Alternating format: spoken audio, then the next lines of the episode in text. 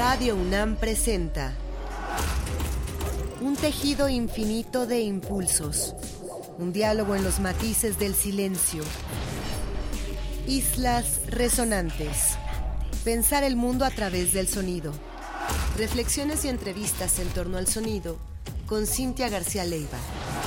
Islas resonantes.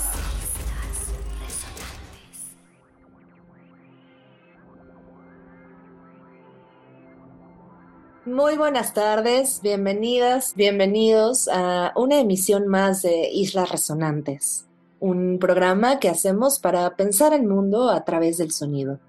A la distancia me acompaña Héctor Castañeda, productor de esta serie. Mi nombre es Cintia García Leiva. Continuamos en esta sexta temporada de Islas Resonantes y después de haber pasado por diversas entrevistas con artistas, y pensadoras del sonido, así como con sesiones de escucha invitadas, con playlists invitadas. Esta tarde vamos a dedicar el programa al extraordinario saxofonista americano Pharoah Sanders, que falleció lamentablemente hace unas semanas a los 81 años de edad y que se ha convertido, se convirtió en las últimas décadas en uno de los mayores exponentes del jazz y específicamente de eso que se ha llamado jazz espiritual o también free jazz. Hablamos de un enorme compositor que comenzó su carrera como aliado y parte de la banda de John Coltrane Colaboró también con la fabulosa Alice Coltrane, a quien hemos también dedicado alguna vez una sesión de escucha.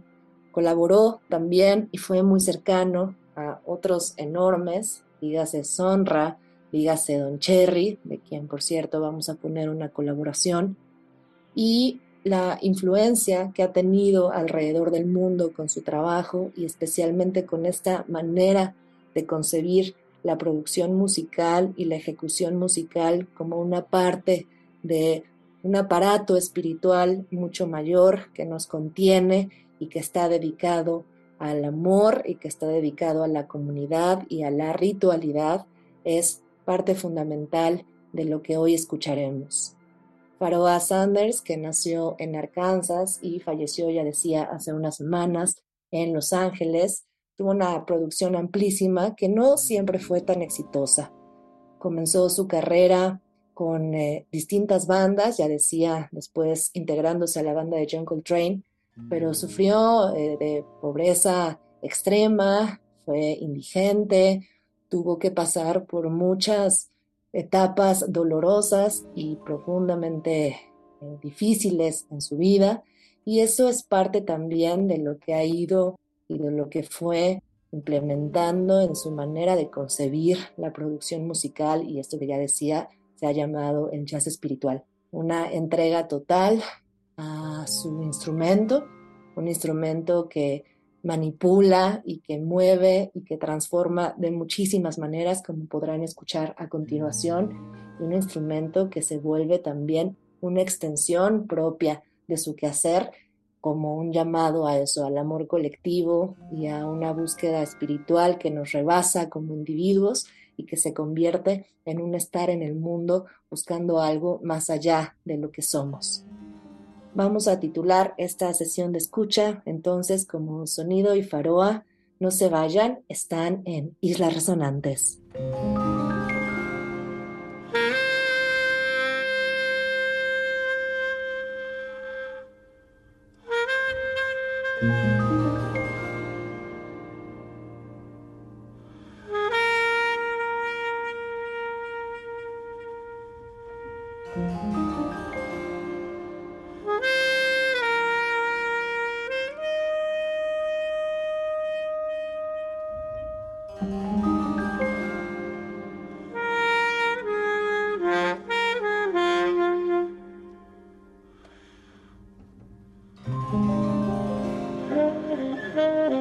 Mm-hmm.